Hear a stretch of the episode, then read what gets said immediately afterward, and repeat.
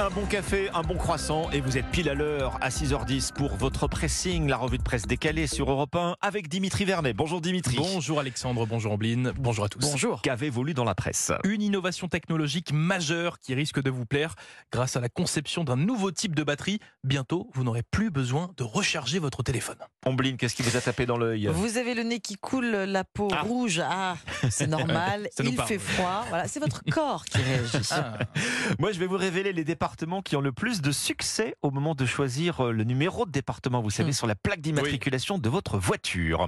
On commence avec vous, Dimitri. Vous nous dites donc Oui. que nos chargeurs de téléphone auront bientôt vécu. Ils Oui. vont bientôt disparaître. Exactement Alexandre, hein, puisque je lis dans les pages de West France qu'une start-up chinoise vient de développer une batterie révolutionnaire. Révolutionnaire dans le sens qu'elle n'a pas besoin d'être rechargée pour fonctionner. Ah. Oui Alexandre, adieu les câbles inutiles dans nos tiroirs. Ah, Ça, Ça bonne serait une grande nouvelle. Bon, j'aimerais bien savoir comment c'est possible. Elle a quoi cette nouvelle batterie de, de si exceptionnelle? Eh bien, rien d'innovant sur le papier puisqu'elle existe déjà. C'est une Ah. batterie nucléaire Ah. atomique en fait. qui est Nucléaire. déjà- oui, qui est déjà Dans le utilisée. téléphone. Oui, dans le nucléaire. Euh, nucléaire. Euh, elle est déjà utilisée, notamment dans les sous-marins. Cette, euh, ce type de batterie. La grande innovation derrière cette batterie-là, eh bien, c'est que cette start-up, elle a confectionné une version miniature de cette batterie, Oui. c'est-à-dire une, une- une- une batterie euh, plus petite qu'une pièce d'un euro. On se balade pas dire. avec une mini centrale Oui. sur roulette. C'est- euh, c'est ça, ouais. c'est ça. Alors, cette euh, petite euh, batterie, elle peut produire 100 microwatts de puissance et une tension de 3 volts.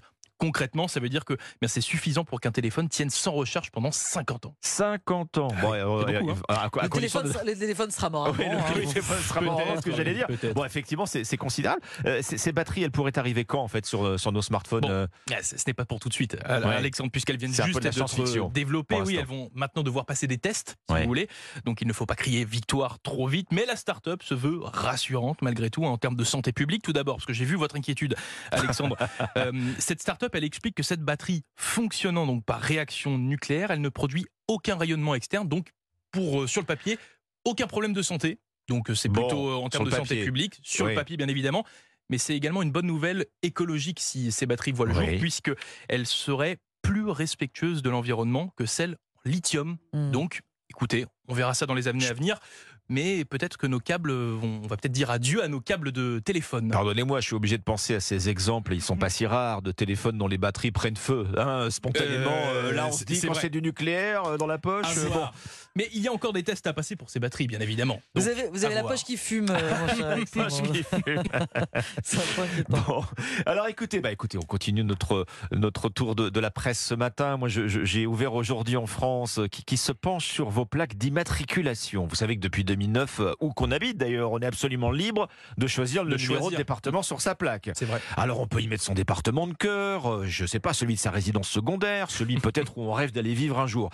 À ce petit jeu-là, est-ce que vous avez une idée peut-être du département qui a la méga cote sur les plaques de voiture 75. je dirais. Ah, tu dirais 75 Paris. Paris. Ouais, je sais pas, oui, pourquoi pas. Euh, je dirais euh, le, le sud-est, Bouches-du-Rhône, Var, Le Var. Alpes-Maritimes. Bouches-du-Rhône va Bouches-du-Rhône. la côte la côte d'Azur, enfin en Ouais. tout cas la côte méditerranéenne. Ouais. Eh ben figurez-vous, vous étiez pas loin, C'est que vrai c'est la Et moi, Corse. je suppose que. Ah, c'est la ah, Corse, la. Alors les deux départements, hein, 2A, 2B, c'est un classement en fait euh, dévoilé par aujourd'hui en France. Où qu'on habite, hein, dans la Creuse, dans la Manche, la Haute-Corse et la Corse du Sud, elles se taillent la part du lion dans le choix des numéros de département euh, les plus utilisés. Quelle est l'explication C'est l'île de beauté qui fait fantasmer, Alors en fait, en fait, alors oui, la Corse c'est magnifique, ça il n'y a pas débat. Mais en fait c'est surtout une, une façon d'acheter sa tranquillité pendant ses vacances en Corse. On se dit, hein, quand on aime la Corse, euh, avec une plaque de A ou de B, si j'y vais, si je viens par exemple de Paris, Mhm. euh, je ne Par serai exemple. pas embêté sur les routes corse. Et ça marche Alors on pourrait dire ça a eu marché, hein, ma chère Ombline, bon mais les Corses de Corse euh, interrogés, ils ne sont plus dupes depuis un petit moment. Ils ont un signe qui trompe pas, hein, pour le savoir. Ah. Ils repèrent en fait les fausses plaques corses quand elles roulent à 10 à l'heure sur les routes de montagne sinueuses, c'est ce qu'ils disent. Oui, hein. il n'y a pas de barrière de sécurité. Eh non, mais non, mais non. Alors, il y y, a une autre motivation hein, euh, qui, est plus, qui peut paraître plus étonnante, y compris sur le continent cette fois. Il y a cette idée que avoir une plaque corse sur sa voiture, eh ben, ça va protéger euh, votre belle voiture des casseurs, des voleurs, Oui. ça va empêcher les rayures. Alors là, on touche évidemment euh, à une, à une vision de l'inconscient collectif assez répandue. Vous avez une voiture, Ambline euh, Oui, Qu'est-ce que vous avez choisi Vous avez choisi la Corse? Non, J'ai choisi le Var. Vous Effectivement. Ah, d'accord. Oui, mais parce que alors, région, région de cœur, région euh, de vacances, et puis euh, euh, c'est vrai que c'est, euh, Ah, vous- c'est- euh, on se fait moins klaxonner hein, Oui, que dans le Var quand sûr. on est euh, une, une plaque Et varoise. puis vous avez des attaches, donc euh, ah bah oui, oui, oui. dans oui, le Var, tâche familiale, évidemment. Bon, effectivement. vous joignez l'utile à l'agréable. Voilà, et puis Bon, j'espère y retourner euh. Voilà. Bon, en Voilà. tout cas, retenez qu'il y a sur les routes beaucoup, mais alors. Alexandre me demande pas, hein, mais bon, c'est pas, pas grave. Vous n'avez pas de voiture, Dimitri Mais si, j'en ai une. Vous avez une voiture 75. Ça, ça, voilà, c'est ça vous donnais cet exemple. Eh ben voilà. C'était logique. Parisien et fier de l'être. Voilà. Exactement.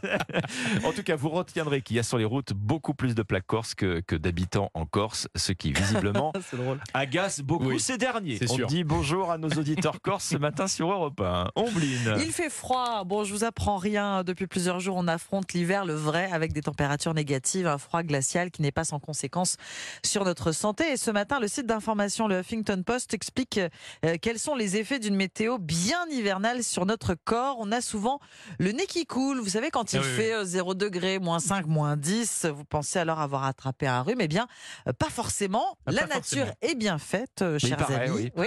L'air froid qui entre dans vos narines stimule les nerfs du nez. Le message, genre smiley bleu, de, vous savez, congelé, est immédiatement envoyé au cerveau.